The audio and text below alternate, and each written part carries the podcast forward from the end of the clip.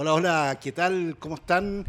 Vamos a iniciar una nueva edición de Diálogos de Doble Amarilla, el espacio que eh, semanalmente eh, nos convoca para conversar sobre el deporte, sobre el fútbol, con los protagonistas de, nuestro, de nuestro deporte.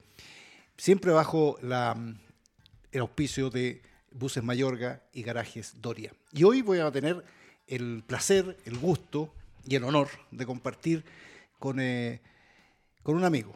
Lo voy, a, lo voy, a, voy a poner primero el, el- el- el- tema de la amistad, que yo creo que es más importante. Es un amigo que he aprendido a conocer con los años. Lo conocí de futbolista, a hoy lo conozco como colega comentarista. ¿ah?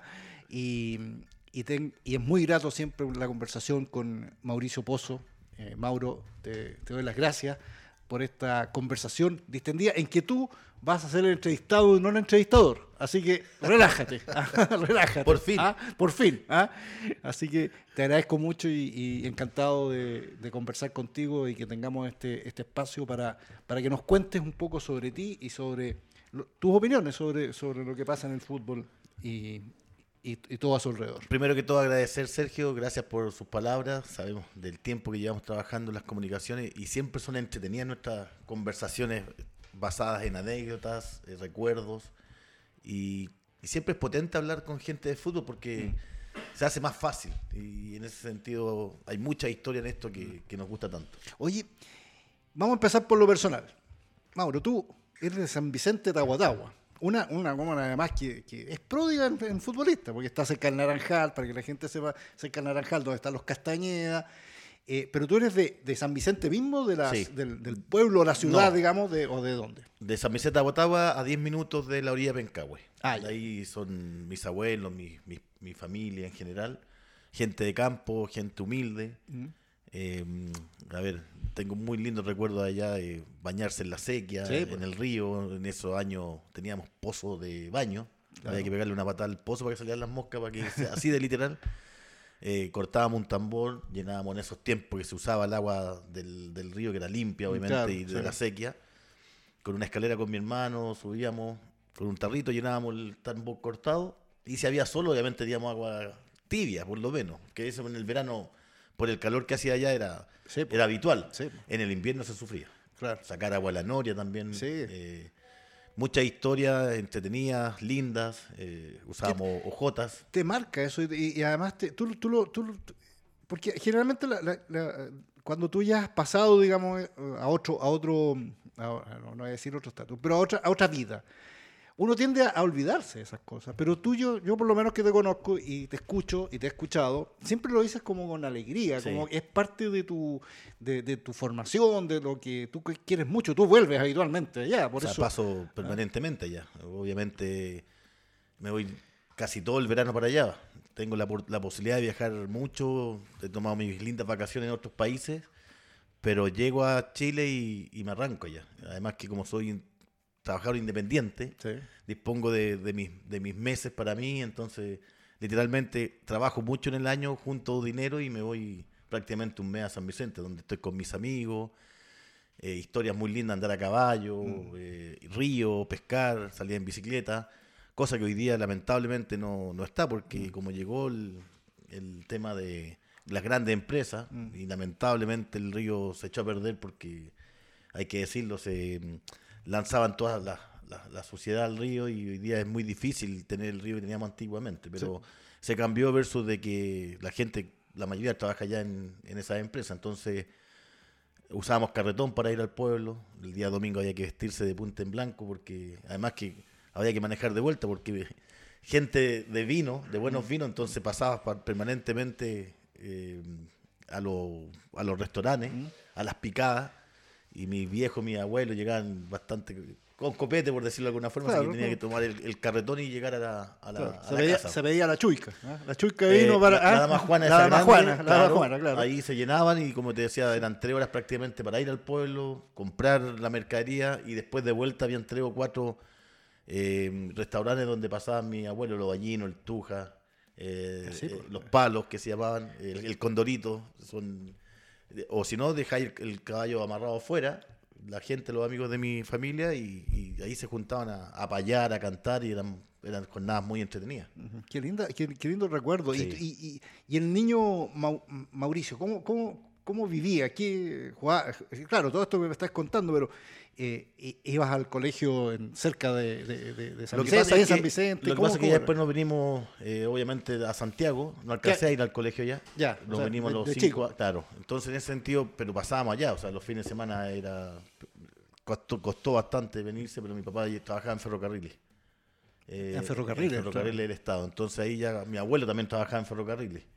Entonces ahí comprenderás de que era una historia bastante entretenida para ellos. Eh, ¿Y qué hacían en ferrocarril? Los durmientes. ah, Los durmientes. Ah, Claro. Explícanos lo que son los durmientes porque la gente, los, los niños no saben qué es lo que son los Esta durmientes. cuestión es que habían de todo, pues estaban los, no sé, las líneas, Sí, que claro, eran unos sí. metales grandes, Claro. y los durmientes eran unos palos que le ponían a la, Claro. no sé cómo decirlo, ya hasta el- que eran unas vigas grandes Mm. y las cortaban y después le, le- le- le daban el, la medida La justa medida- para la que, medida, claro, para que pasara el- el- el- exacto, que eran los palitos que iban en, este- el Eh, Cristo exacto. Y también eh, salíamos a vender lo que botaba la- en ese tiempo, los fierros, todo lo que se vendía en esa época, que había Mm. que juntar lucas. Y siempre fuimos personas muy humildes y, y literalmente gracias al deporte nosotros le, le ganamos la vida. Así eso Mm. hay que reconocer junto a mi hermano Pablo, mi padre que después se metió árbitro Sí, claro. y jugó en las divisiones menores Magallanes, Sí, Ah, jugó en las divisiones. Sí. ¿Y de qué jugaba tu papá? de lateral derecho. De la- Ah. Llegó hasta la cuarta especial en Magallanes. Casó a ser compañero con el profe Alfonso Lara.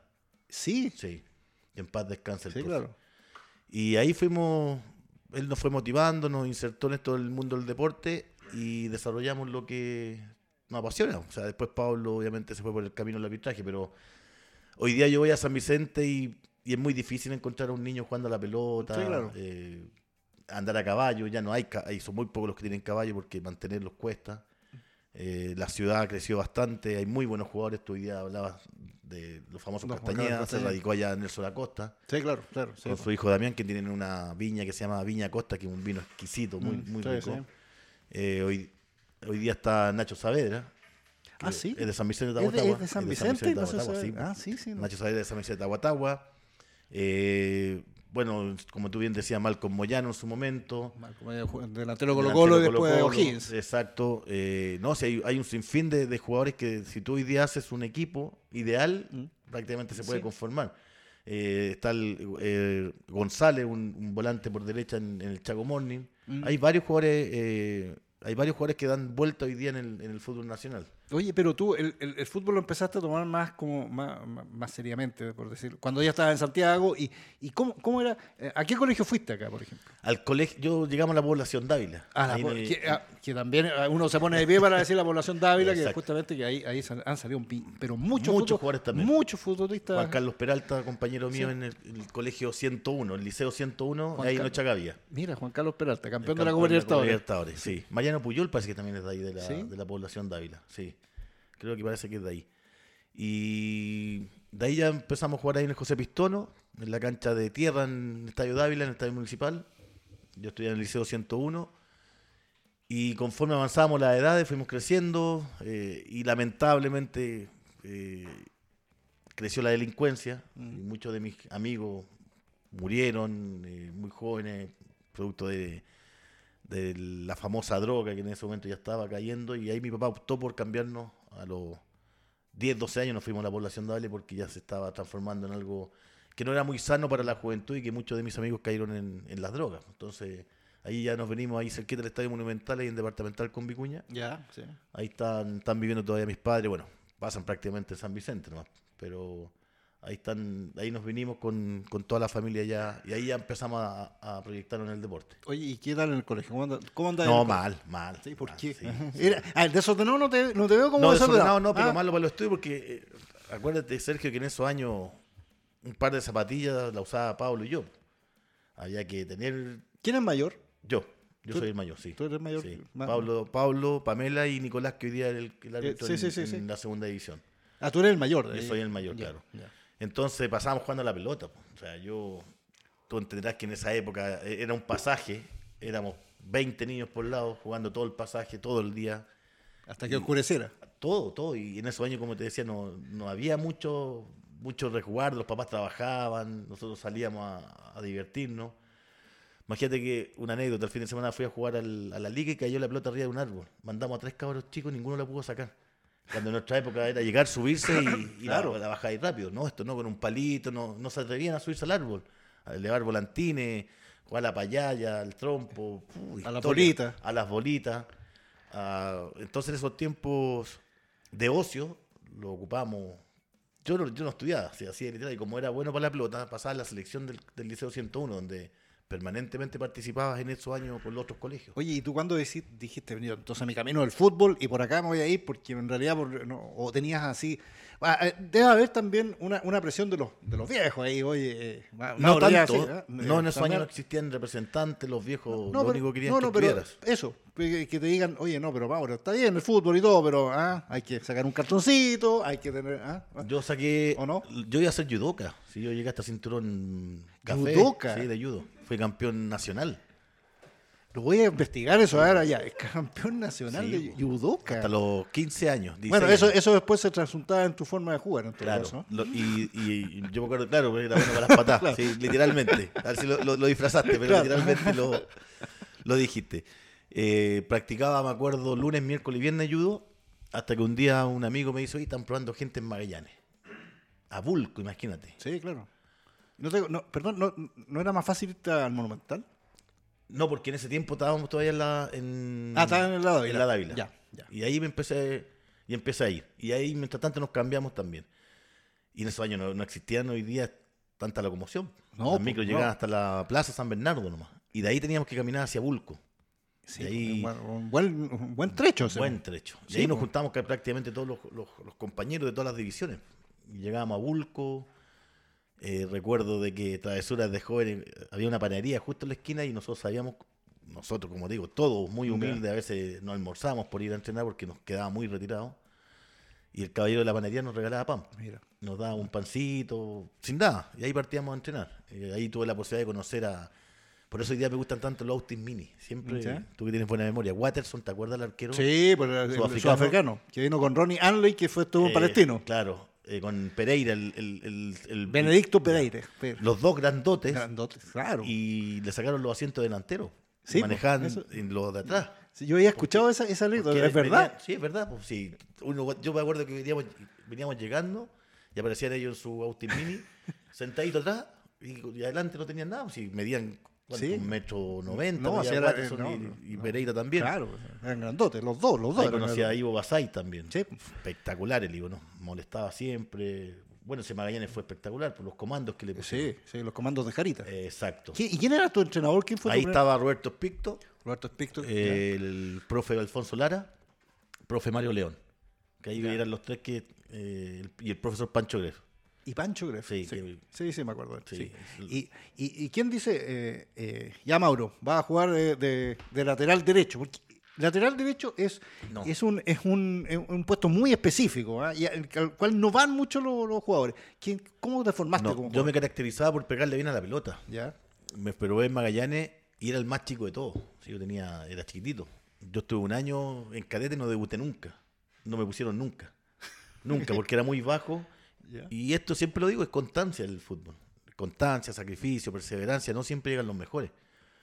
Y recuerdo que teníamos un delantero que se llamaba Gitano, que vivía en la Caro. Era pero espectacular. Pero se puso pato malo, por decirlo así literal. Y un día me acuerdo que no me citó el profe Picto y el, sonó el teléfono de la vecina, como tres casas más allá, en la noche. Mandaron a buscar a mi mamá y mi mamá me llamó, me dice, hijo, te citó el profe Picto porque lamentablemente el gitano cayó preso. Así que tuve que ir a en Quilín, ¿te acuerdas que en Quilín también había que bajarse la rotonda y caminar hacia adentro? Claro, sí, pues, sí, sí, sí, sí. Y ahí te encontrabas con, con los moteles andantes, porque Sí, ¿te claro, sí. que era oscura esa Sí, y eran los, los álamos que habían y lleno de autos ahí con, con sus parejas. Pues entonces nosotros llegábamos temprano, 8 de la mañana. Ah, Habían Era bien peludo en la noche. También, sí, eso, era complicado. O sea, de vuelta, o sea, uno podía ir de día, pero de vuelta de era, vuelta, era peludo, claro. era peludo. Así que ahí, ahí debuté. Ya de ahí ¿Y de qué? ¿Y cómo? ¿Jugando de Creación, de- volante de creación. Ah, ya. Sí, Con la 10. En el pistón no jugaba de, la, de central. Tenía buena pegada. eh, aparte, como era de campo, me gustaba mucho el, el salir al cerro allá. Entonces tenía mi- mis buenos perniles, como decía mi Claro, abuela. claro. Tenía buena, mucha fuerza en, en- en- en la pegada, entonces hice muchos goles. Y ahí ya fui creciendo, me fui desarrollando. Eh, Nunca, pero. ahí tuve que dejar el eh, judo. Y claro, eso, eso, eso debe decir. Esa ahí, fue, la- ahí- ahí fue deja- una decisión bien fuerte porque, como te decía, fue, fui campeón era en el Samurai Judo Club. eh, también otra historia. Entrenamos ahí en Carmen, la sede de la Unión. Sí, sí, sí. De hecho, cuando paso por ahí, hoy día hay un edificio. Sí, no, sí, yo no. no. El Entrenamos- Carmen que está cerquita de la, de la bajada esa de. de- Exacto, que justo uno ahí, de la- de- sí, sí. Carmen 100, ¿cuánto? 110. 110. Carmen 110. Sí. Fui varias veces a. a- Entrenábamos en uno de los pisos ahí, teníamos el tatami con nuestro kimono, con los cinturones, teníamos hombre y mujer, el- era mixto, el profe Mario, siempre me acuerdo del profe Mario. Y le tuve que decir, ¿sabes? me dijo, no, pues ¿cómo te vayas a ir, Mauro? Si eres profe, le digo, pero es que aquí el judo, No yo, da, quiero, pues. yo quiero ser futbolista, y ahí yo llegué a los 12 años con él. ¿Y qué edad 15, tenías cuando, 15, cuando, 16. cuando tuviste, que, este, tuviste que decidir? 15, 16 años. Ah, eres, pero igual eres No, sí, niño. ya lleva años, Sí, pero igual niños, claro. digamos, como para tomar una decisión así. Fuimos a competir a, a Serena, Coquimbo, a, a Vicuña. Nos dimos un buen tour practicando judo con... Oye, ¿y cómo, cómo te le gusta el judo a alguien? O sea, sí, eso- o sea, yo sé que le gusta el judo a mucha gente, pero, pero a un niño de repente que le guste el judo. Porque yo he escuchado muchas historias más por el lado del boxeo, por ejemplo. Claro. Ya está bien, porque los, co- lo- uno ya se, se agarra con netes y todo, y ya, y va, y- pero el judo, por ejemplo. Porque tenía un amigo en en el barrio, Juan Antonio, Ya. que era malito para la pelota, malo. Ya. Pegaba acá, patá así, jugando. Entonces un día va y le hace una falta y el, el- el rival le pega un combo y lo agarra y le hace así, le hace el seo, seo inaki, que era la llave habitual en el judo. Que era pasarse, giraba y con esta lo levantáis de la axila y lo volteabais. Y le hace esa cuestión y digo, ¿esta no la hiciste? No, pues si no te dije que me metí al judo, ya llevo un mes. Y éramos amigos, no me había contado. Y ahí me dijo, vamos un día, vamos. Y yo me acuerdo que ahí aquí fui con buzo y me saqué las puras zapatillas porque como era tatami era una colchoneta grande. Y ahí empecé a hacer los- las primeras caídas, eh, cómo caer, después de a poco te iban enseñando la- la- las llaves. eh, ¿Y utilizaste, mucha técnica. ¿Y utilizaste igual tú en No, el fútbol nunca. profesional con alguna de esas No. llaves? ¿Ah? No, porque Es hora más- de decirlo, digamos, eh, ¿no? Es que el judo es más de contacto, o sea, es, es de a dos, el- en el sentido de que el karate es distinto, o sea, el karate tú peleas con patadas, todo eso, Sí, pues el sí. judo no, pues el judo te hacen la seña y tienes que afirmarte al tiro con el, porque si no te Ah, caes, ah, claro. hay una amarilla y una tarjeta, Sí, sí. hay un banderín amarillo y uno rojo, entonces si no te acabas con una amarilla Sí. ya te y con la roja te, te- se descalifica. te- claro, Se entonces tenías que ir rápidamente y hacer llaves. Si ahí también después ahí habían empates y mientras más atacaba te daban más puntaje. Entonces, no, si era una historia linda. Siempre competía, como te decía, y en la escuela de carabinero tenía buenos judokas. Mira. Ahí llegábamos casi siempre con Mario, que era eh, un alumno de esa, que nos hicimos amigos después. Llegábamos siempre a las finales. Ahí tengo mis medallas, unos recuerdos de mi vieja que los tiene ahí. Sí, pues, Salíamos en los diarios eh, Samurai Judo Club, eh, campeones tanto, y teníamos un muy buen equipo, buen Ah. equipo. Y ahí cuando le dije al profe, me dijo, bueno, las puertas van a estar abiertas y, y nunca más volví. Y todavía están abiertos. No, después el profe murió de diabetes y no, una linda historia, lindos momentos, el viajar chico también a, Sí, po. a Coquimbo, Serena, eh, era algo No, pero es una distinto. experiencia. Dormíamos en un colegio grande, ahí con colchoneta, ¿no? Fue, fue bien entretenido, no íbamos fin de semana, pero linda historia. esa. Oye, ¿y el fútbol cuándo, cuándo finalmente debutaste? Debutaste en Magallanes también, En Magallanes. en el fútbol profesional, digo, en el primer Sí. equipo. ¿Quién, te- quién- era el entrenador? Yo en ese tiempo me dirigía en cadete el profe Alfonso Lara. Y mm, ya en ese equipo estaba Guillermo Páez, que te acuerdas cuando estaba en la U en primera B, Sí, sí, en, segunda división, Sí, sí, hizo una segunda. muy buena campaña Magallanes. Sí, Estaba claro, sí. Arancibia, estaba Góngora, eh, Higuera, Loco Fischer, eh, ¿quién más? Eh, el Lalo Galvez, Luis Muñoz, el Milico, el Milico Muñoz. Sí, pues. Eh, no, tenían un equipazo, el Renca Valenzuela. El Renca Valenzuela. Benjamín Lorca, sí, también, sí, sí, sí. sí. Eh, Me- Mella, el lateral derecho que después se fue a la U. sí. Un equipazo. Y ahí a veces nos llamaban a entrenar. En Famae. Famay, Famae. sí, sí. Ahí también otra historia, porque como hacían las pistolas, ¿te acuerdas? Sí. Teníamos que parar de repente, escondernos y porque ejecutaban, probar las balas o las, no sé, las pistolas y ahí se escuchaban los balazos, un par de ráfagas, listo, pueden entrenar. Teníamos que volver al entrenamiento. Porque ahí entrenamos, justamente ahí en la cancha de Famae y ahí hacíamos fútbol y de repente nos citaban al, a- citaban al Polilla Arena ¿Mm? Al negro Román, al Polo Arancibia y a mí, a los cuatro. Y de esos cuatro llegó, llegamos tres. pues, estaba el, Sí, el pollo- el Polo. el Polo, Sí. que el, el papá de Francisco Arancibia que está hoy día en O'Higgins, Claro. Y hermano, y hermano, hermano de, de otro, Franz. de todos los, De- de todos los los de- de Roque, claro. del Pollo.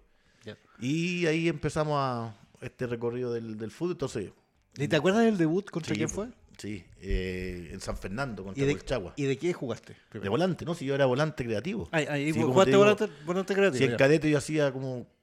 La edición de Manuel, ya cuando tomé la titularidad hacía 15 goles por año. 15, 16 años. Ah. Todos goles de tiro libre. Mira. Sí. Y como en esos tiempos lo que te decía, tenía mucha fuerza en los pies, le decía a mi compañero que la tocara hacia adelante el el Ya, inicial, claro. porque ahora se le puede pegar de primera. sí, sí. Y le pegaba al arco. Casi siempre, como eran, eran bajitos los arqueros, Claro. hacía los goles prácticamente a la mitad de la cancha. Y ahí debutamos. Que ganar el videos de eso, Mauro, ¿eh? porque Mira, te voy a traer unos VHS. De hecho, quieren estar pero súper borrosos. Ya. eh, ¿te acuerdas que antiguamente estaban los tiros libres Sin barrera. ¿No? sin barreras, Sí, claro. que te dividían la cancha desde el área grande a la Sí, mitad, claro. al medio, Claro. que si te hacían la falta ahí, tú tenías que hacer un tiro libre desde la, desde la media, Media luna luna, del área que grande. el torpeo Núñez era un balazo para hacer. Había muchos. ¿Y Estaba el Torpeo Núñez. Fournier no agarraba ni una. no, el Coque Contreras. El Coque Contreras sí. Había Pero el torpeo yo me acuerdo era, era y casi infalible en Infalible, eso. en infalible. Sí. Y me acuerdo que debuté allá en... Contra Colchagua en San Fernando. O sea, cerquita de tu, de Sí, tu, de mi tu- tierra. de tu tierra. Empatamos a dos. Eh, los dos goles de tiro libre de, fue de Mario Rivera, nuestro zurdo que teníamos. De, de- por producto, me, me hicieron la falta a mí. Ah. Ahí debuté. Tuve un tiro en el palo, ¿no? Fue, fue bien entretenido ahí de el haber jugado, el haber debutado. Oye, y de ahí, de ahí eh, te, te fuiste a Concepción, ¿no? ¿Alguna de las paradas que tuviste en Concepción? Porque Sí, tú- eh, tú- tuve eh, tres. Por eso, es bien raro, te voy a preguntar eso porque Que yo no me quería Eh, ir de allí. te querían echar, pero tú volvías. No, no, te no, echaban y volvías. Lo que pasa es que te salían otras ofertas y las tomaba, pero extrañaba mucho Conce. Pero ¿por qué, eh, ¿por qué te fuiste a Conce y por qué ese, ese, ese cariño con, con Conce? Lo que yo- pasa- Yo, yo conozco de, de eso. Lo que pasa es que el año 90 yo hice casi 10 goles en primera vez. Ahí, como te decía, estaba Ricardo Higuera, Góngora, ya estaba el Milico Muñoz, que con él Mm. sí, éramos, sí. nos entendíamos muy bien. Y justo Concepción estaba en Copa Libertadores. Y no sé, por esas cosas de la vida que siempre alguien te dice, en el fútbol siempre alguien te va a ver. Siempre, Sí, siempre. sí. Y recuerdo que fueron a buscar al Milico Muñoz, el presidente de Concepción, que era eh, Beltrán, Francisco Beltrán, que era dueño de, lo- de Ah, la, de claro, la sí, universidad de allá en Concepción. Tomás, de las Tomás, eh, no me acuerdo cómo se llamaba la, que ya no está hoy día, eran, eh, ya Sí, me voy a acordar. Pero me acuerdo de, de Francisco sí, sí, Beltrán. de Francisco Y me acuerdo que le ganamos a Calera 4-1, Pelado Muñoz hizo dos goles, dos pases míos, y yo me hice un gol de tiro libre, un golazo, y un gol de tres cuartos cancha y una toca y le pego al arco. Termina el entrenamiento, el partido y me llama el Ernesto Esquivel, el presidente mañana, me dice, Mauro, te voy a presentar al presidente de Concepción. Me dijo, listo, eh, yo tenía 18 años. Eh, mañana lo, espero en mi oficina aquí en McKeever, porque se va conmigo a, Concepción por cuatro años. Yo ganaba en esos años 20 mil pesos al mes.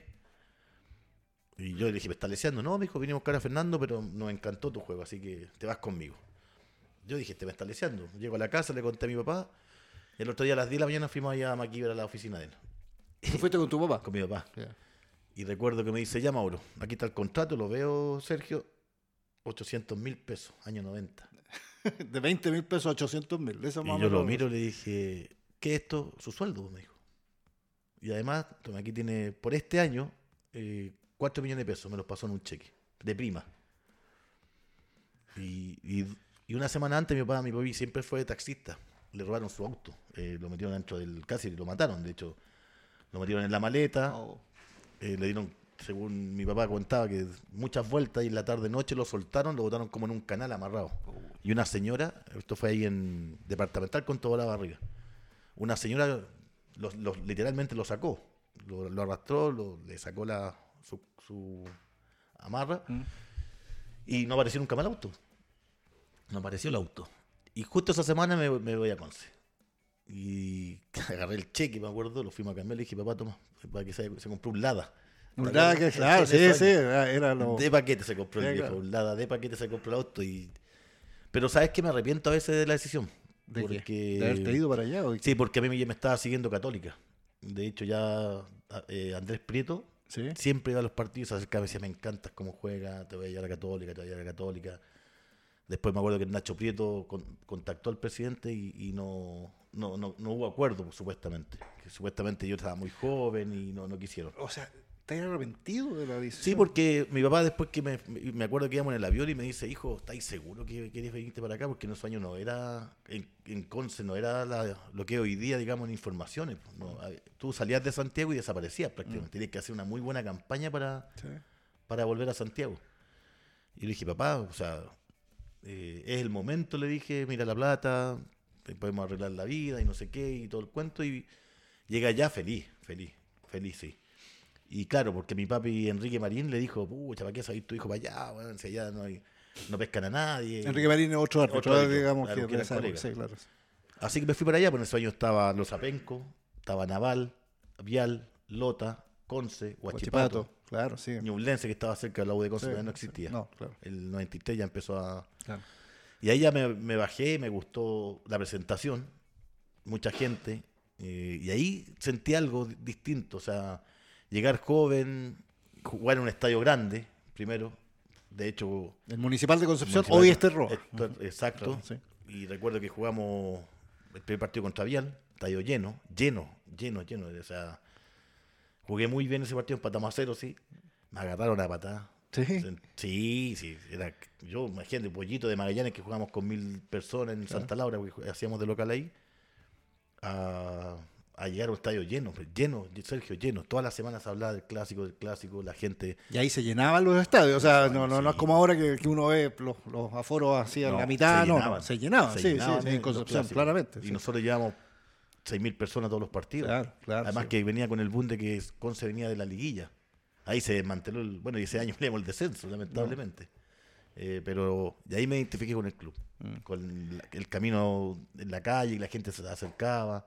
Permanentemente los diarios regionales hablaban solamente de los equipos de la zona. Claro, sí. Lo, había prensa de allá, eh, televisión solamente de allá, nadie hablaba de Colo Colo, no, era, era otro país, por Claro. decirlo de alguna forma. Y ahí me identifiqué con el club y hasta el día de hoy soy hincha de Deportes Concepción. ¿Y cuándo, te conviertes en lateral? Otro for- caso fortuito, eh, estábamos con Católica, el lateral derecho era Luis Guajardo, Sí, claro. Ya. Y estábamos en el calentamiento que lo hacíamos adentro del este Roa, en, en el pasillo que era de cemento, Mm. porque no te pasaba en la cancha, aparte que llovía todo el año, y se torció el tobillo. Se, se torció el tobillo y en ese tiempo estaba Brizuela, Gorosito, Acosta, parece que estaba el polaco Wolver también en ese equipo. Es probable, claro. Y se lesionó y el profe me llamó y me dice, Mauro, tienes que jugar de lateral derecho. Derecho. ¿Quién te dijo eso? ¿Quién era el Eh, profe? Cavalieri. Fernando Cavalieri. Y le dije, profe, no, tener que jugar ahí. Y me hizo un golazo por, por la derecha. de ¿Tú- pegó- tú lo hiciste? ¿Ya? sí. Y después un tiro libre al ángulo. Y pegó en el palo ahí, a Nelson Tapia.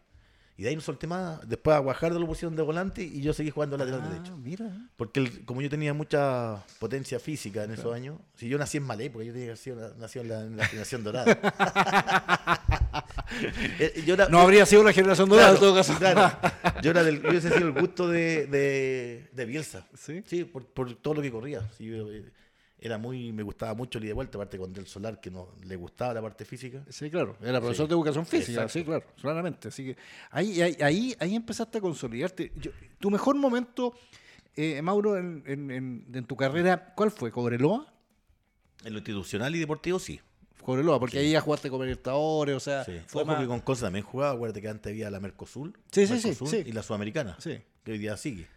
Claro. Eh, alcancé a jugar con Conce esa- esas dos. Ah, ya, esas dos instancias, instancias. Sí, sí. Pero tu mejor, pero En todo sentido, Cobreloa. Cobreloa fue Sí. porque ahí ya te dio una valoración, yo diría, pública, ya, ya se hablaba, ya, ya se te detectaba más. ¿Sabes lo que pasa, Sergio? Que yo permanentemente mi nombre sonaba en las nóminas de Nelson Acosta. Mm. Siempre, siempre. Yo me ilusionaba mucho que me iba a llamar. Y nunca te llamó. Nunca me llamó. Nunca. Y nunca, y- y- pero alguna vez habló contigo dijo. Que sí, llamaban al club preguntando por mi situación, en que estaba. Aparte que acuérdate en ese tiempo solamente estaba Moisés Villarroel. Sí, claro. No había más. O sea, era Moisés y nadie más. O sea, de hecho, ¿qué otro lateral había? Casi nadie. No, porque de repente cuando fallaba ponían a Pancho Rojas también de, Claro. a la derecha. O sea, lo Claro, cambiaba, o, lo o colocaba a Mora. O colocaba Mora, claro. ¿Te acuerdas? Sí, nunca, sí, sí. nunca, nunca, nunca, y siempre, ¿no? Mauro Pozo, me llamaban de acá de Santiago, me decían, oye, su nombre, su- y yo, pero una ilusión enorme, enorme, enorme. Siempre me pensaba que me iba a llamar y nunca me llamó. Nunca. Nunca, nunca me llamó. Y Eso eh, eh, eh, Frustrante. es fru- fue. Sí, porque sí, ese- por- esa, fue- estamos hablando de la selección que fue eh, al Mundial, digamos, al Mundial del 98. Y siendo yo amigo del hijo del, del Nelson. Claro, además eso mismo estaba pensando, o sea, además eran ustedes coterráneos, o sea, eran como nunca. Nunca, nunca me llamó. Y después cuando él me dirigió en, en Cobreloa, le dije, "Eh, profe, que todos me hablan de vos, weón. Me decía que si vos le pegáis fuerte a la pelota, nada más. Si yo te enseño aquí a cerrar, a, a marcar, traverso, te metió en la parte física y me mataba siempre. Siempre me mataba. Y no, y no, no, no sé si lo hacía en serio o en broma, porque el pelado tenía un histrionismo, Sí, una claro. simpatía, un- una llegada con el jugador que era muy especial el pelado. Oye, y Cobreloa, Cobreloa es también un club especial. Hoy está pasando por un momento muy, muy, muy institucional muy bajo y deportivamente también está hace años en la, la B y tratando de subir. Eh, tú llegaste en un momento, no el estelar de Cobreloa, pero en un buen momento de Cobreloa. Era un, Muy buen ah, momento. Era eh, donde jugaba torneos internacionales, donde era considerado uno de los equipos siempre Sí. aspirante al título. ¿Ah? ¿Cómo fue, cómo fue Oye, vivir perdón, eso? me acor- me- para que la gente crea, yo no tomo mate por futbolista, porque cuando ordeñábamos la vaca cuando chico, Sí. mi tío tenía la una leche condensada, ¿te acuerdas esos Sí, claro, claro, Los cortaban y ahí le echaba la hierba mate mi tío y le echaba la leche ahí mismo. Y Ah. le echaba aguardiente. Mira, ahí con con- abor- sí, ¿y eso, eso po. también tiene aguardente? Y yo desde ahí yo tomaba mate, de ahí de chiquitito. No, y mi tío, o sea, eso es lo otro, el desayuno en la mañana, mi tío, a las 6 de la mañana nos levantamos, ordeñábamos la vaca, después había que ir a soltar los chanchos, limpiar el Sí, corral, los claro. animales. Pero mi tío era el guariznaque al, al Pero, tempranito. sí, pues. Tempranito y después su caldo con ají y un huevo. Eso era a las 7 y después a las horas de campo. Claro, después todo el día ahí. Sí, po. A las 12 del día se, se almorzaba con su. Se tomaban una botella de vino entre cuatro. Claro. Y yo de ahí empecé con este tema del mate. O sea, yo no, yo no tomaba el mate así con aguardiente en esa, cuando chico. Sí, yo lo no, tomaba no, después. no, no, eso no lo, no lo podemos corroborar. Yo lo tomaba después en el desayuno. Sí, claro. eh, con leche caliente. Con leche caliente, claro, Ahí sí. tomaba, por eso me gusta tanto el mate y todo el cuento. Pero como bien, volviendo al tema, Sergio, sí, po. Eh, Ese Cobreloa era, era, era tuve, especial. tuve-. Mis mejores técnicos para mí era Loco Páez, Oscar del Solar, que es mi papá en el fútbol. ¿Sí? Sí, sí. Eh, tuve el Cacho Malvernán, para mí era un talento en lo táctico junto al pelado. Y, yo- y Víctor Merelo. Sí, Sí. Bueno, buenos nombres, ¿eh? Buenos nombres. Buenos nombres todos. Y alcancé a llegar a una época importante en Cobreloa. Sea, ahí se competía. Sí, claro. Se competía todo, todo, todo, todo. Eh, institucionalmente el club estaba espectacular. eh, económicamente también. Y nosotros también teníamos un equipo donde nos permitió los años que estuve siempre estar en torneos internacionales. Jugamos, Sí. Lamentablemente nos tocó el mejor Boca la historia del mundo Sí, claro. en esos años. Perdimos los dos años con ellos. Mm. Pero fue una... Pero a ese nivel estaba Cobreloa. O sea, Cobreloa competía. y competía, exactamente. De hecho, también ahí, el, aunque no es por agrandarme, ¿ah?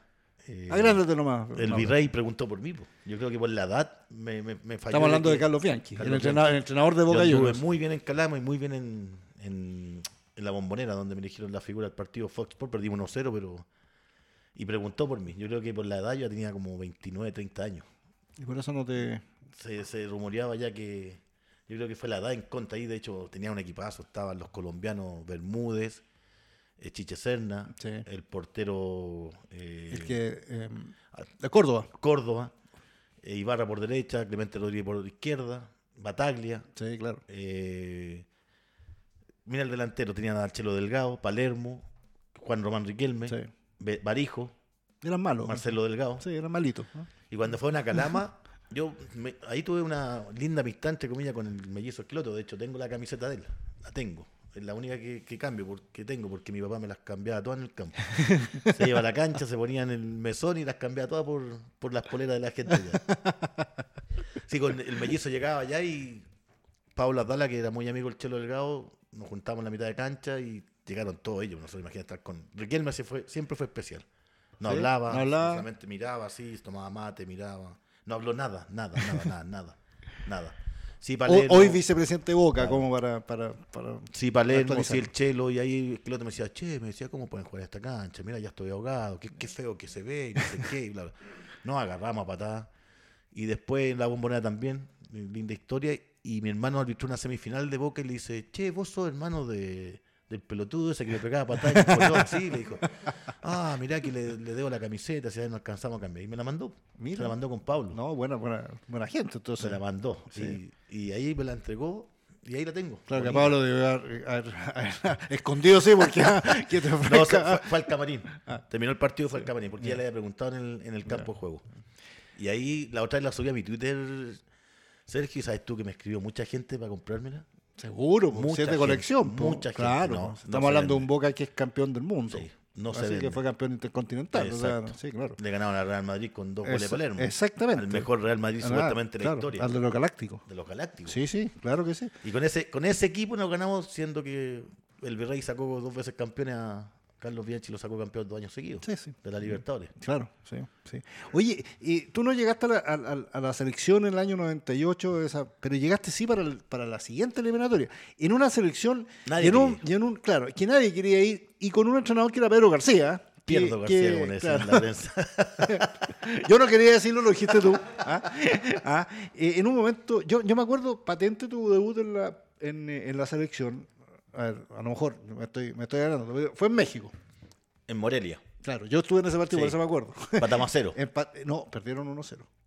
Empatamos a cero. No, señor, perdieron 1-0.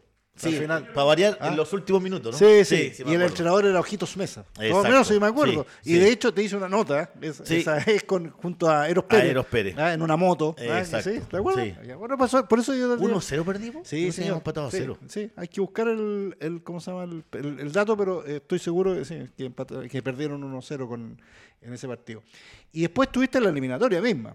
Ah, eh, que no, no- En un partido emblemático, sí, en el partido ese en Paraguay, cuando, Sí. Chila- cuando O sea, Vargas le, le- le ataja el penal a, Lo, a Chilaver. lo primero que tú dices, Sergio, claro, es válido. Nadie quería ir a la selección, punto uno. Después ya se había ido a Costas, llegó Pedro García. Sí. ¿Qué tal Pedro García? Eh, a ver, es que un gran tipo, pero no estaba en esos años como para. Venía, no, no estaba dirigiendo, si No. me ayuda. No, me está- tú, de ¿cierto? hecho era, era comentarista de, Exacto. del programa Milton Mella. Exacto.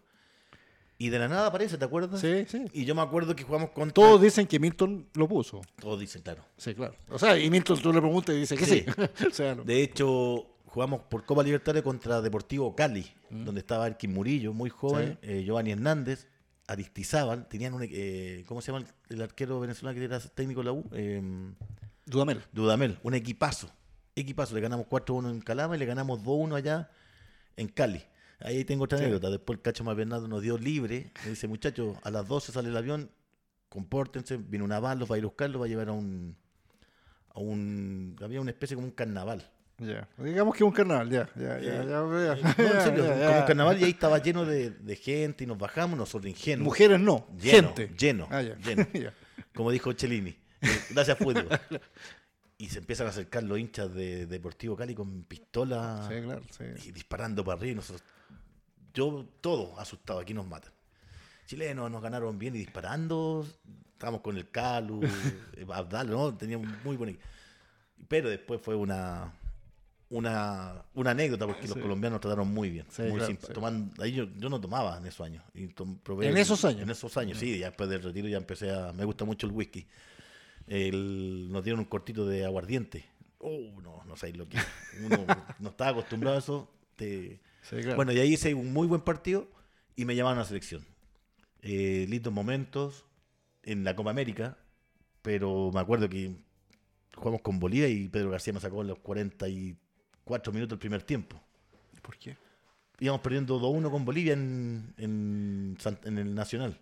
Ah, ya, y quiso ya. hacer un cambio y me sacó a mí. Y colocó a Solís, A Fernando. a Fernando. Yo le decía, profe, ¿por qué no esperaste dos minutos? Es que más no sé. Eh, Me acuerdo que salí, entró y terminó el partido. No sé por qué. Bueno, ahí yo me molesté con él. Y después del otro partido, el pobre Ítalo Díaz también, que éramos los que llamaba permanentemente junto a Rodrigo Pérez, se mandó el autogol. Contra Uruguay. Contra Uruguay, ¿te acuerdas? Sí, claro, Ya, sí, y ahí sí. el cacho no, dijo, no, le están haciendo daño a mis jugadores, me los mandan mal anímicamente, así que no van mal a la selección y todo el cuento. Y se creó un, un clima hostil contra Pedro García, sobre todo en Calama, porque eh, no, no, entre comillas no nos protegió. Eh, el pelado fue un, un infortunio, infortunio el, el autogol, porque la peinaron y le pegan la pelada y, Sí. y la coloca al ángulo y se perdió 1-0. Sí. Y hasta el día de hoy se recuerda a Ítalo por esa. Y hoy día por sí. lo- porque es el papá de los dos. De, de los dos, claro. Y ahí ya empezamos, jugamos en el famoso, en el, en el defensor del Chaco. Claro. Eh, perdimos, para variar 1-0 en el último minuto cuando atajó el penal Sergio Vargas. Después me tocó doping a mí con, que esa también es una historia entretenida, con Pedro Reyes, Ya. Roque Santa Cruz, que tenía como 16. Sí, sí, la- Según él dice que tenía 17 años en esa época, porque cuando lo conocí. ten- Y, y Chilaver. No, Chilaver espectacular. Espectacular Chila. Llegó allá, nos sentamos. Y yo no sé por qué uno no puede orinar al tiro después de los partidos, por lo menos a Sí, muchos nos claro. pasa. Pa- Mandó pedir unas chelas y contó 10.000 historias Chilaver. Me regaló, de hecho, la jineta capitán, una, ¿En serio? sí, una fucsia que tenía bien, Sí. bien Sí, fuerte. sí, claro, que- sí, sí. la te- la- mi papá la regaló en la casa. Un día fue. Mi papá es muy lindo, el viejo. Mi hermano, cuando llegó de Sudáfrica, arbitró varios partidos.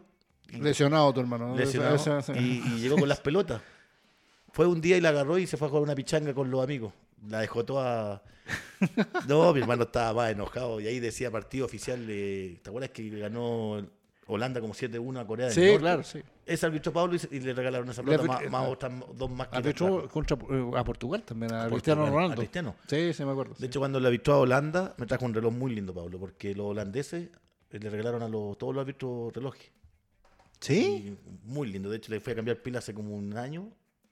Y el gallo me dijo, oiga, ¿y este reloj? No, me es una máquina espectacular porque lo abrió. No, pero este es un, un reloj carísimo, dijo primero que todo.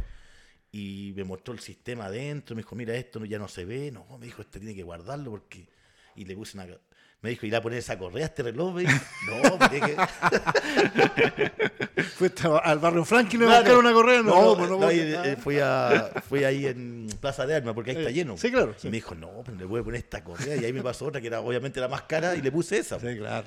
un poco de dignidad también. Claro, no, además, un poco de dignidad además que me dijo el tema del reloj, si yo lo Claro. sabía, porque era muy lindo el reloj. Muy lindo. Pablo, como te digo, tiene tuvo la satisfacción de Sudam- eh, todas las copas. Oye, y a, pesar de este paso, yo diría poco afortunado en la selección, ¿tú Entre comillas, lo porque- ti- ¿Lo, tienes como un, recu- un buen recuerdo? El- esa situación con Pedro García, no. No, no, pero la selección, o sea, jugar Sí. por la selección, jugar Haber por estado Chile. con Zamorano, con Sala. ¿Sí? No, eran otros monstruos. Imagínate cuando fuimos a ese partido que dices tú, estaba Fabián Está y él. No podíamos salir a la calle. O sea, ellos, nosotros Claro, salíamos, sí. pero la gente afuera era un griterío en el hotel. Imagínate lo que es hoy día nuestra generación dorada cuando salen a jugar Sí, afuera. claro, sí. Imagínate nosotros que no quería ir nadie a la selección, pero alcancé a estar con ellos. En México, olvídate, me parece que ya estaba, iban ahí en América. Me parece, en el año 2000. Sí, 2001, claro, sí, sí, sí, sí, sí, sí, sí, sí, sí. No, era de loco. De hecho, Él y que- jugaban en- y Ricardo Rojas. Los Ricardo tres jugaban en, Rojas. en De América. hecho, cerraron el hotel. Eh, al otro día tuvieron que ponerle barreras papales porque la gente entraba como Pedro por su casa. Nosotros estábamos comiendo y foto con Iván, foto con Iván, Sí, foto claro. con Marcelo, foto con Fabián. Claro. Era de loco. Entonces, después al otro día se mejor se pospuso la- las visitas y, y- no porque lo que era Lake, perdón, lo que era Iván como persona y, Claro, sí. y sale extraordinario. Extraordinario en todo sentido. Oye, y después de Cobreloa, después de estos pasos, tú vas teniendo otros caminos, pero terminas en Santiago Morning. Pasas Sí. por Unión, eh, pero terminas en Santiago Morning. ¿ah? Sí. En- eh, y ahí es tu paso a, a ser entrenador. Claro. ¿ah? Ahí, primero jugaste en Santiago Morning, en un Santiago, en un Santiago Morning que, que tenía cierta, cierta figura en, ese, en esa época. En No, yo, momento, yo ¿no? cuando llegué, tuve la. me venía a Cobreloa. De ahí me fui a Rangel y me rompí el cruzado. Primer, par- Uh. primer partido. Y ahí estuve prácticamente todo el año lesionado. Jugué los últimos ocho partidos. Y me llamaban de Cobresal. Y estaba el técnico Acuña, ¿te acuerdas del arquero? Julio Acuña. Julio Acuña. Sí, claro. Y me dice que quería traer a otra persona. Estuve 20 días. Y el chamaco sí le decía, no te vayas, quédate, Mauro. No, me dijo, sí, ¿para qué me voy a quedar?". Yo, Sí, "Bueno". Me vine y llegué al Chaco. Imagínate de haber recorrido muchos equipos y llegó a un club muy humilde Sí, pero con una cantera espectacular. Paredes, Michel Río, eh, Guacho Torres. Jalea Hernández, Felipe Díaz. Eh, ¿Has jugado- ¿Alcanzaste a jugar con Regarona también ahí o no? no, lo dirigí. ¿No? Ah, tú lo dirigiste. Sí, ya. el- O sea, cuando- cuando, era, era ayudante de Pizzi. De Pisi, claro. Uy, no lo nombres. El. el A como- ver, era, era, era, era, era, era, era. No, porque se portó pésimo, Pisi. Ah, ¿por se qué? portó pésimo. ¿Por qué Porque, imagínate, eh, llega un, a Chile donde no conocía a nadie, a una institución muy humilde como era, que no tenían ropa, en- tenían solamente ropa de entrenamiento, pero los jugadores se llevaban la ropa. Eh, yo prácticamente el primer mes los trasladaba para todos lados hasta que encontró su auto, su edificio, nos tocó el terremoto, donde tuve a la familia en mi casa. eh, Su, él, su señora y... y el, el- y el PF con su señora. Y comprenderás que los argentinos no conocían lo que era un terremoto. Por supuesto, No un además- temblor, un, un terremoto. Y más, más el- ellos que vivían en Europa, además. Y, y pues, además sea, que vivían en pisos altos acá en Santiago. Entonces los tuve casi una semana hasta que las señoras se fueron y ellos se quedaron acá y volvieron a sus departamentos. Y después se fue a Católica sin llamar, sin avisar, sin decir Mauro, agradecer. Yo entiendo que en su momento le, el Tati le dijo, te vienes solo porque acá hay, un- hay gente. Me parece perfecto. Yo me acuerdo que estaba durmiendo, un, el, viene en la noche, como a las 3 de la mañana me llama el PF de Argentina. Me dice, che, boludo, me dice, ¿supiste que Pizzi se va a Católica? No, le dije, eh, Facundo, si, ¿cómo se irá a Católica si tengo lista la pretemporada? Tenemos listo todo el cuento. No, me dice, llega mañana a Chile y firma.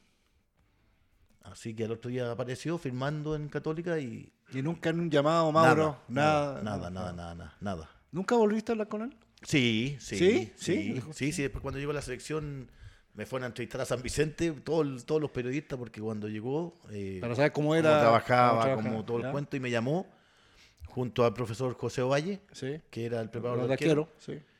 y me dijo, Mauro, te voy a dar trabajo acá, y no, no, no, no se pudo concretar. Sí, el Ah, pero, pero, pero, en serio, o sea, Sí, no. ahí no. me llamó. Ya. pero siento de que no, no tal vez debió haberse jugado un poco más o por último, imagínate, siendo la selección teniendo hasta por último hasta para limpiar el auto iba yo de lo hacía pues si era interesante estar ahí trabajando pero Claro. no no se dio Oye, y, y ahí como me, me- me- me- me sentí bastante Es cierto que a, a, a ti, por ejemplo, fue el que se le ocurrió poner Sí. a Loyola, a Víctor Loyola como delantero. Eh, va- Vamos a, a- a- pa- contexto. Están jugando eh, ¿qué, eh, por la, eh, cuando se jugaba con eh, Ida y vuelta. eh, ida y vuelta la- los el torneo están jugando Playoff. contra- playoff contra Audax, Audax. italiano, Santiago Morning contra Audax italiano, en la banca estaba Pisi y en los minutos finales tienen que hacer un gol porque están perdiendo la, la definición Exacto. no tienen delanteros y aparece Víctor Loyola, que era el suplente, el arquero suplente. sí de Ferrando eh, claro. Y eh, él hace el gol. hace el gol y, y le da la clasificación a Santiago Morning. Eso, tú lo ideaste, tú, tú dijiste, Loyola puede ser una alternativa. lo que pasa es que al- a Víctor lo tuve compañero cuando yo era jugador Sí. y yo conocía las características de él. De hecho, cuando hacíamos los reducidos, lo colocaba en mi equipo en- y jugaba de nueve el loco. Ya. Buenísimo, un salto, le pegaba bien con las dos piernas, muy técnico. Venía de la escuela de Claudio Bravo, de, Sí, claro. de- con Rodríguez, el entrenador, el preparador Con de Julio. Rodríguez. sí. Y cuando se da esa opción, el, el profe le digo, le digo, loco, ¿querés jugar de nueve? ¿En serio, Mauro? Sí, pues ya. Y fui a donde pise dije, profe, ponga, nos quedan 20 minutos y tenemos que hacer un gol. Coloque a- al loco. No, pelotudo, ¿qué querés? Me decía, ¿cómo vamos a poner a un arquero? No. Profe, coloque a Loyola. No, boludo. Pasaba el tiempo y todos mirábamos para el lado y eran puros defensas. Y yo fui y le dije al, al Becha, al utilero, le dije, tráete la camiseta que avión. Se trajo la camiseta, le puse el número y dije, profe, póngalo. Ponga. Y ahí el loco fue para allá y le dijo, profe, póngame, si ya aquí perdemos. Ya, boludo, entra, entra. entra. Y antes de eso había tenido un cabezazo. El mismo cabezazo, pero le, le- le salió por así un polito por, por arriba. Lo- el mismo, el mismo. Y ya cuando no queda nada, hace el gol histórico el loco. Y ahí el profe saltamos. Y ahí, de hecho, se ve en la foto que Mariani, el técnico hoy día de, Se- de Serena, Marini, ¿cuánto? Marini, Pablo Marini. Ma- Pablo Marini le pega un combo a la, a la, a la banca. A la banca, sí, sí. Y partieron y se terminó el partido. Sí. Y fue algo muy anecdótico, dio la vuelta al mundo, Sí, eh, salimos en todos lados, no, no, no fueron a entrevistar todas las personas. Y también me molesta ahora, po, porque un amigo tiene un, me mandó un pantallazo de que Pizzi le hicieron un libro en Argentina. Ya. Y él se da todos los atributos. po. Seguro, Todos, pues, seguro. todos. O sea, él dice, no, dice, le, preguntan, porque me mandó el pantallazo a mi amigo en un libro que le hacen a Pizzi. Ahí tiene un libro en Argentina. Y le pregunta, "¿Cómo- oye, ¿cómo fue?" Y cuenta como que él hizo Consíguete el todo. libro y lo, y lo, y ahí- y lo, lo- consíguete el libro, Mauro, y dejamos, y dejamos en evidencia esa, esa historia. Te lo voy a, le voy a escribir al tiro mi amigo que... que- Sí, pues no, no, no. A quien corresponda los méritos. Sí, no, no. sí, Sí. pero no lo, no lo hizo. De hecho, mira, le voy, a escribir, a- le voy a escribir al tiro a mi amigo que me lo mandó porque, porque estuvo mal también. Oye, después de- de- te fuiste del, del- del lado de bici, no porque quisiera, pero ahí iniciaste tu carrera como entrenador. Sí, pero ya eh, básicamente eh, fue por un tema fortuito nomás. Fue por un tema fortuito porque, mira, le escribir al Mirko para que me envíe, Ya. le voy a decir, envíame el libro de Sí. Pisi. Eso. Para que después y hagamos la, la- la respectiva aclaración pública de esta, de esta situación, porque, porque no puede ser.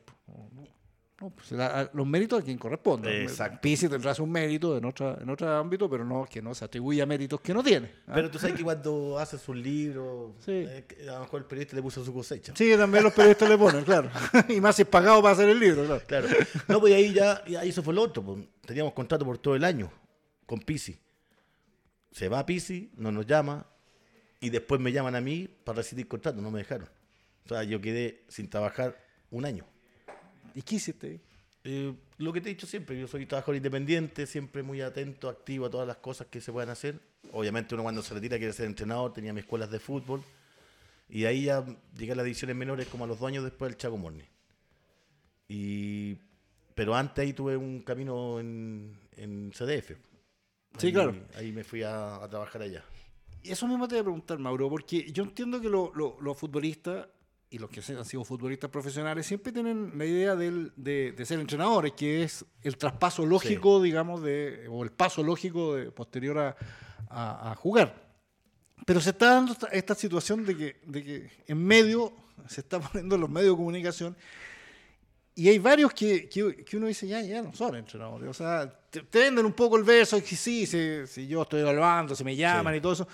Tú ya sientes que el, el- el, eh, estás ingres, ya ingresaste a este... a Técnico este- a retirado. este- sí, y que, y que, claro, por mucho que digan, no, sí, Mauro puede ser entrenador, tiene No, experiencia. No, no, No, hace rato ya. Después ¿Sí? de, como te decía, me desilusionó mucho la, la situación que viví con, con Juan Antonio.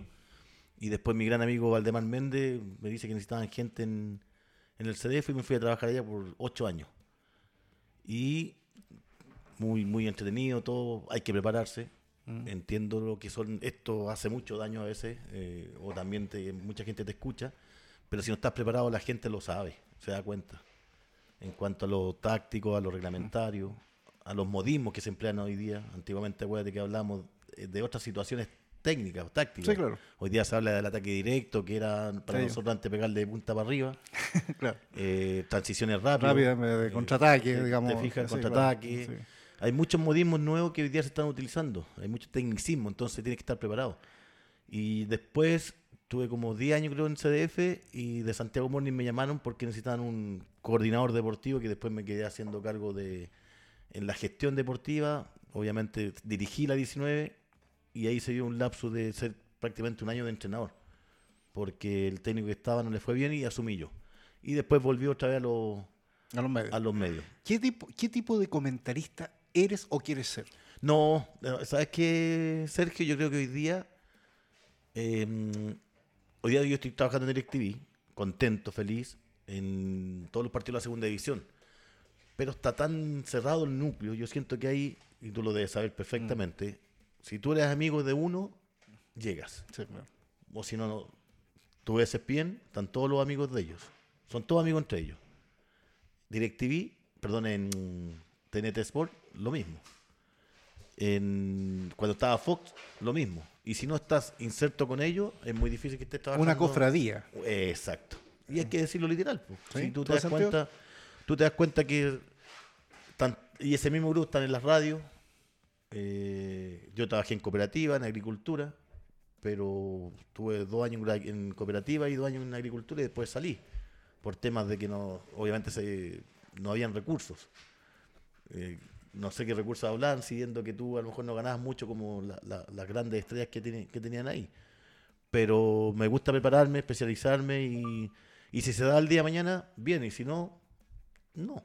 No, no lo tengo muy en mi norte de, de si van a llamar de algún lado, no. Estoy contento con lo que estoy haciendo en DirecTV acá en la radio y bajo ese parámetro me estoy preparando permanentemente. Estudié ahora mm, gestión deportiva en Comeol, ya saqué el título y estoy viendo opciones también en, en ese campo, a lo mejor que, que- que siento de que junto a Sebastián González eh, son muy pocas las personas que están preparadas para ejercer. ¿Te esa- gustaría eso? ¿Te Sí. gustaría hacer lo que hace Sebastián Sí. que, que de, de esta Sí. gestión deportiva, pero digamos, más, gerente más- deportivo? más de involucrado en divisiones menores. Ah, ya. Sí, sí, porque creo que ahí están los cimientos y, y puedes preparar mejor a las personas.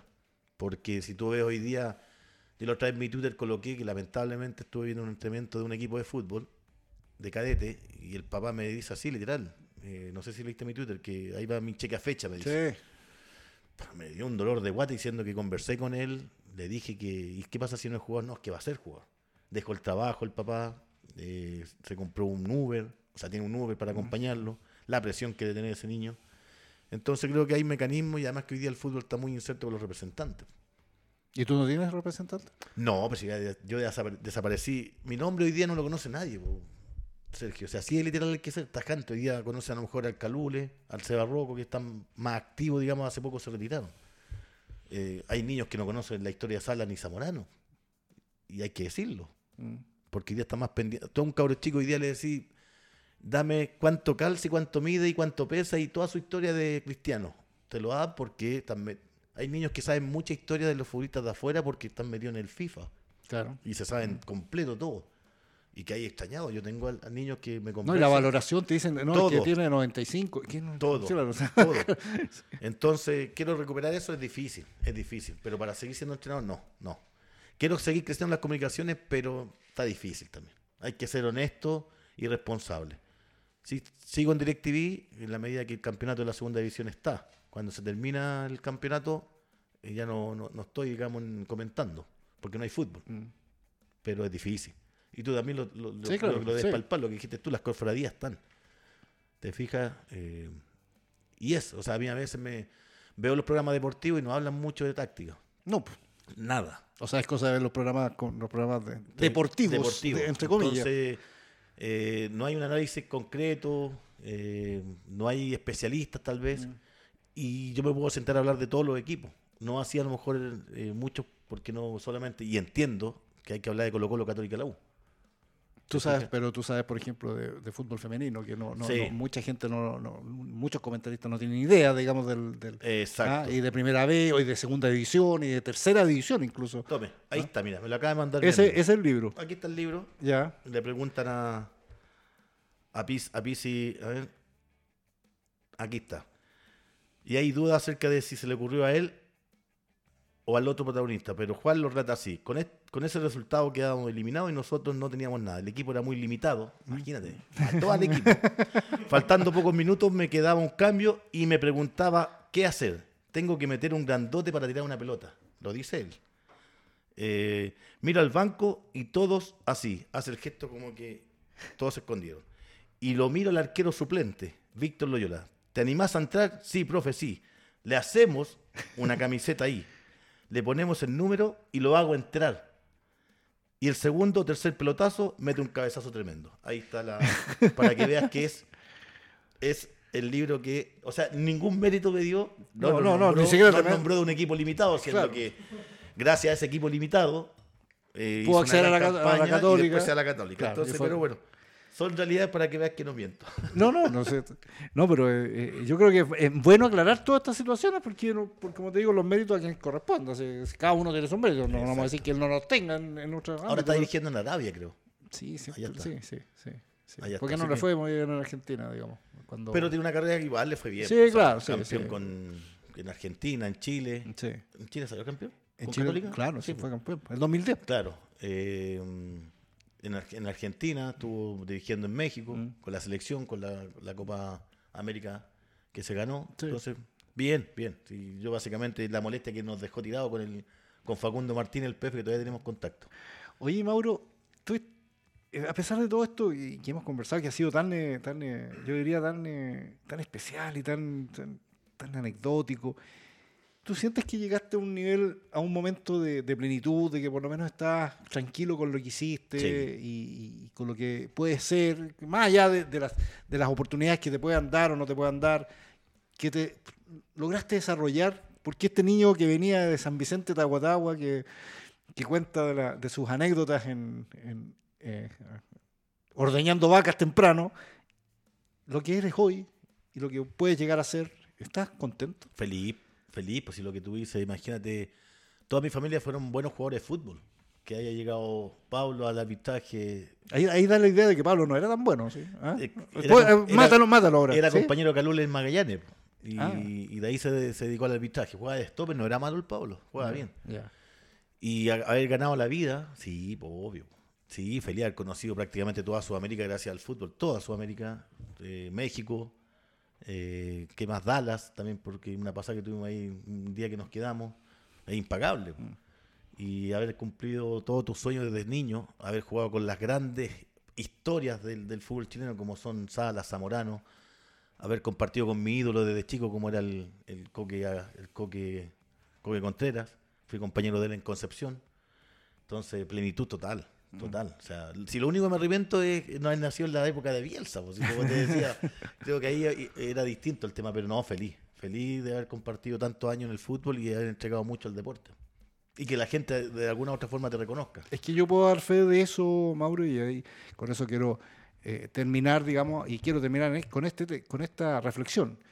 Eh, eh, tú, aparte de, toda tu historia, es, has logrado cosas por ser como eres, auténtico, por ser una persona de buenos sentimientos, una persona que no pisotea al resto, sino que eh, trata de estar al lado de, de, esas personas.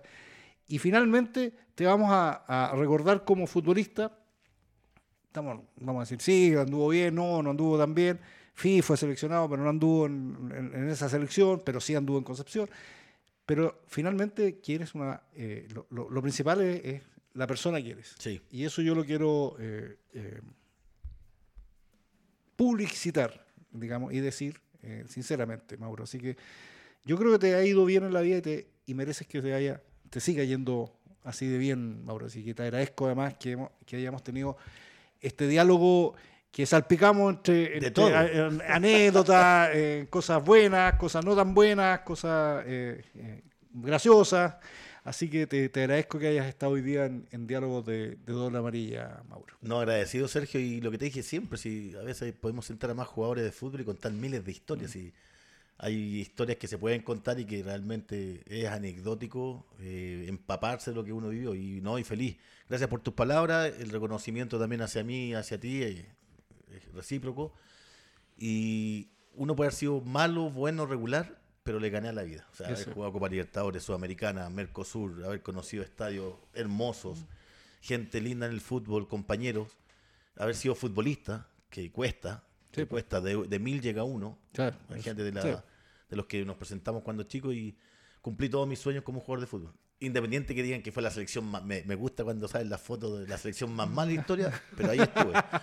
Jugué una Copa América, pasamos a la segunda fase, algo que no, no, siempre lo recuerdan, porque todos dicen que era la más mala, pero ahí estuvimos. Pasamos a la otra fase, la perdimos con México, le ganamos a, Venezuela, a Colombia y a, perdón, a Venezuela, a Ecuador, eh, y pasamos a la otra fase y perdimos con México. Mm. Pero historia hay muchas, así que agradecido Sergio, así que un placer compartir contigo. Igualmente, Mauro, y a la, y a la gente que nos ha seguido por todas las eh, plataformas de, Radio Touch TV. Eh, les agradecemos, agradecemos a Buses Mayorga y a Garajes Doria, que nos eh, acompaña en este programa, y nos estaremos viendo en una próxima oportunidad con un invitado tan especial como fue hoy día Mauricio Pozo.